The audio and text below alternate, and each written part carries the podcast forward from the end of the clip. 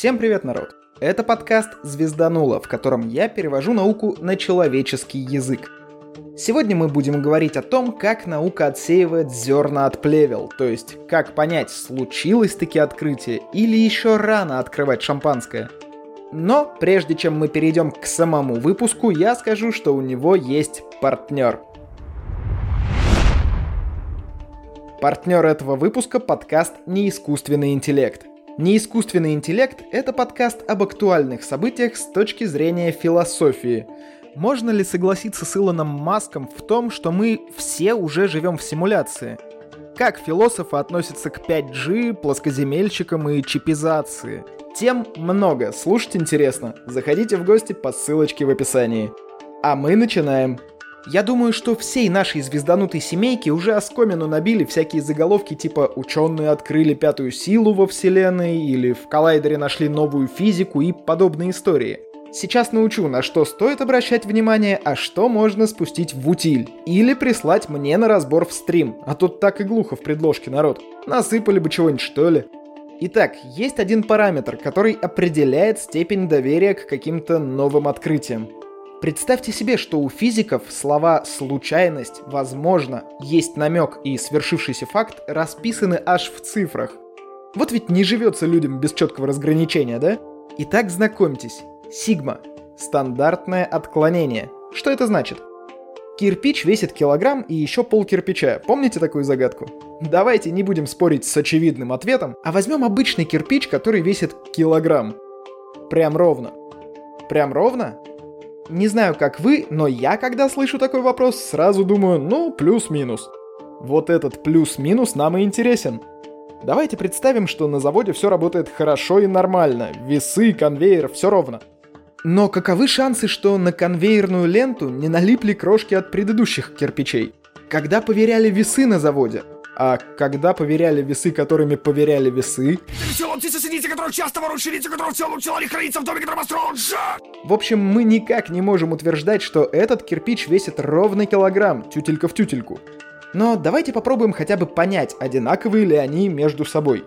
Ну вы помните про налипшие крошки и проворовавшегося таки сторожа. А, про сторожа я вам, кажется, не говорил еще, да? Ну что, в самом деле, как маленький-то Ладно, мы берем тысячу кирпичей с одного конвейера и начинаем их перемерять. Давайте попробуем заново определить понятие килограмма. Вообще сейчас его считают через постоянную планка, а прежняя гиря стала, скажем так, музейным экспонатом. Но мы хотим вернуть что-то вещественное в палату меры весов. В общем, начинаем измерять наши кирпичи и складываем от самых легких к самым тяжелым. Мы можем даже пользоваться не весами, которые вычисляют прям массу, а просто сравнивать кирпичи между собой на весах с двумя чашками. Те, которые по результатам взвешивания весят одинаково, складываем в стопочку друг на друга. Получим прям наглядно график отношения количества кирпичей к их массе. Как думаете, как этот график будет выглядеть, если мы сгладим углы? Это птица! Это самолет! Это вертолет! На самом деле вы увидите вполне четкую волну или гору, или коромысло. В общем, сами придумайте свое объяснение. Это называется кривая нормального распределения. Она используется много где, но нам нужна для кирпичей. Что нам расскажет наше наглядное пособие? Что есть очень мало кирпичей, которые весят меньше всего. Возможно, он будет один такой, но постепенно стопки растут, и это говорит нам, что все больше становится более тяжелых кирпичей – в какой-то момент большая часть кирпичей становятся похожи друг на друга и отличаются лишь немного. Это будет самый пик нашей кривой. А дальше будет спад. Примерно такой же, как и в начале, только наоборот. Постепенно масса кирпичей будет увеличиваться, а их количество снижаться. В конце концов останется один единственный кирпич, который весит тяжелее всех – и вот теперь мы можем сказать, что на нашем заводе выпускаются кирпичи вот с таким вот весом, а идеал — это кирпич из самой высокой стопки посередине. Он и становится новой мерой килограмма и отправляется в палату мер и весов как победитель. Мы описали график, но давайте теперь его проанализируем и поймем, что же это такое. Мы можем взять пик нашего графика за целевое значение и откладывать вправо положительные значения, а влево отрицательные – Какие именно значения? Отклонение от нормы. То самое плюс-минус. Смотрите, условно, те кирпичи, которые в самой высокой стопке весят, ну пусть будет 980 грамм. Помним про сторожа, ребят. Мы обзываем это килограммом и начинаем замерять кирпичи из двух соседних стопок. Выяснится, что они отличаются примерно на одинаковое значение, только одна стопка тяжелее, ну скажем, на 5 грамм, а другая легче, на те же самые 5 грамм. Дяденьки ученые посчитали, что одно стандартное отклонение будет включать в себя результаты примерно 68% измерений. То есть 680 кирпичей из 1000 вправо и влево от центральной стопки. Разница между самым тяжелым кирпичом из этих 680 и нашим эталонным будет примерно такая же, как между эталонным и самым легким из этой выборки. Давайте представим себе, что разница будет плюс-минус 20 грамм. Это и есть сигма. Как дяденьки ученые посчитали это самое стандартное отклонение, расскажу чуточку позже, буквально через минутку. А дальше будет интересная штука. Кривая нормального распределения говорит, что в рамке двух стандартных отклонений, то есть от 940 до 1020 граммов, поместится уже 950 кирпичей, то есть 95%. 3 сигмы 99,8% результатов. В общем, пока у нас есть тысячи кирпичей, мы можем говорить, что эталонные кирпичи нашего завода весят 980 грамм плюс-минус 20. Выяснилось, что наш эталон килограмма не подходит для палаты меры весов. А если налепить уже миллион кирпичей и пересчитать? Мы сможем уточнить наш эталон, скажем, уже до 997 плюс-минус 3 грамма. То ли первую тысячу мы мерили из отбраковки, то ли сторожа уволили, то ли камеры поставили, не суть. Результат может меняться с увеличением количества измерений. Может и упасть, это просто нам так повезло. Сигма тоже может скакать то вверх, то вниз. Давайте расскажу вам, как ее считают. Вот это другое дело. С этого надо было начинать. Помните, что такое среднее арифметическое значение? Берем выборку из четырех кирпичей условно, измеряем их массу, делим на 4 и говорим, что в среднем эти четыре кирпича весят каждый по, ну там, столько-то. Кстати, опять же, это будет кирпич из самой высокой стопки, то есть пик нормального распределения. И это мы называем абсолютным значением. А стандартное отклонение измеряется немного иначе. Формула сложная, так что сконцентрируйтесь. Сначала мы вычисляем разницу между каждым измеренным реальным значением и среднеарифметическим, вот этим абсолютным.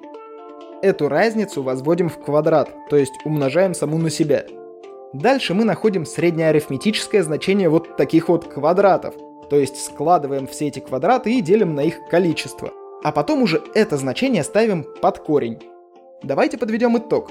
Среднеквадратичное значение — это квадратный корень из среднеарифметического значения квадратов разниц между измеренными значениями и среднеарифметическим. Еще это называется среднеквадратическим отклонением, стандартным, среднеквадратным, квадратичным, в общем, не заблудитесь теперь. Так, с самим отклонением мы разобрались. А как им пользоваться теперь? А для этого всегда нужно что-то, с чем вы сравниваете результат — то есть у вас уже должно быть какое-то предсказанное значение. В случае с заводом, завод говорит 980 грамм, плюс-минус 20. Вот это значение мы и будем проверять. Итак, вот здесь начинается интересное. Разница в одну сигму вообще практически не имеет значения для физики элементарных частиц результаты будут считаться равными в пределах погрешности. При этом в интервал от минус сигмы до сигмы может попасть аж 68% измерений, помните, да? Разница до 3 сигм будет считаться статистически незначимой. Так, призрачный намек. И это уже чуть больше 99% всех измерений. Представьте, что новый полученный результат выходит за рамки 99% всех ваших результатов, а вы все еще не можете сказать, что это точно другой результат. От 3 до 5 это уже повод для подозрений. Опять же, результаты еще официально не считаются прям разными. И только начиная с 5 сигм, разницу можно считать зафиксированной. Факт налицо. Там уже не чаще, чем один результат из двух миллионов может отличаться на большую величину. А уж точность в 6 сигм говорит о том, что погрешность может быть обнаружена в одном случае из полумиллиарда. Он не подводил. С мужиками такое случается. Не часто, один разок из пяти. Давайте эту историю разберем на примере. Отойдем от кирпичей, купим условно, ну, гречку. Если на пачке написано 800 плюс-минус 10 грамм, а на контрольных весах будет 850 граммов, то для физика это повод сказать, что у них информация на упаковке не соответствует действительности. А вот если в пачке будет 760 грамм, он, бедняга, сможет только неуверенно промямлить о том, что, возможно, существует некоторые отклонения, но это не точно. Почему так? Так исторически сложилось, что порой физики пытались говорить о свершившемся открытии при имеющейся точности в 3 сигмы, в 4, и впоследствии пролетали с этим открытием. Поэтому они стали осторожнее. В общем, теперь, когда увидите заголовки по типу «физики на 99% уверены в чем-то там», учтите, что это даже не 3 сигмы и уверенности никакой еще нет. На этом сегодняшний выпуск подходит к концу, и мы переходим к закадру. Насчет стримов давайте сразу скажу. Пока у меня нет новостей, которые стоит обсудить. Я понял, как я хочу готовиться, выбрал свой формат, но сами новости куда-то из ленты подевались. Я думаю, что стоит перейти к режиму один стрим в две недели, чтобы хоть что-то было интересное. Нет, если, конечно, вы станете закидывать меня интересными новостями, я буду выходить и еженедельно, только рад. Но пока, ребят, глухо. Напоминаю про всякие репосты, донаты, комменты, лайки, подписку, вот эту вот всю историю. Наследить можно на многих-многих-многих платформах, и я буду этому также очень сильно рад. Как-то так, народ. С вами был Роман Юдаев. Услышимся в следующем выпуске.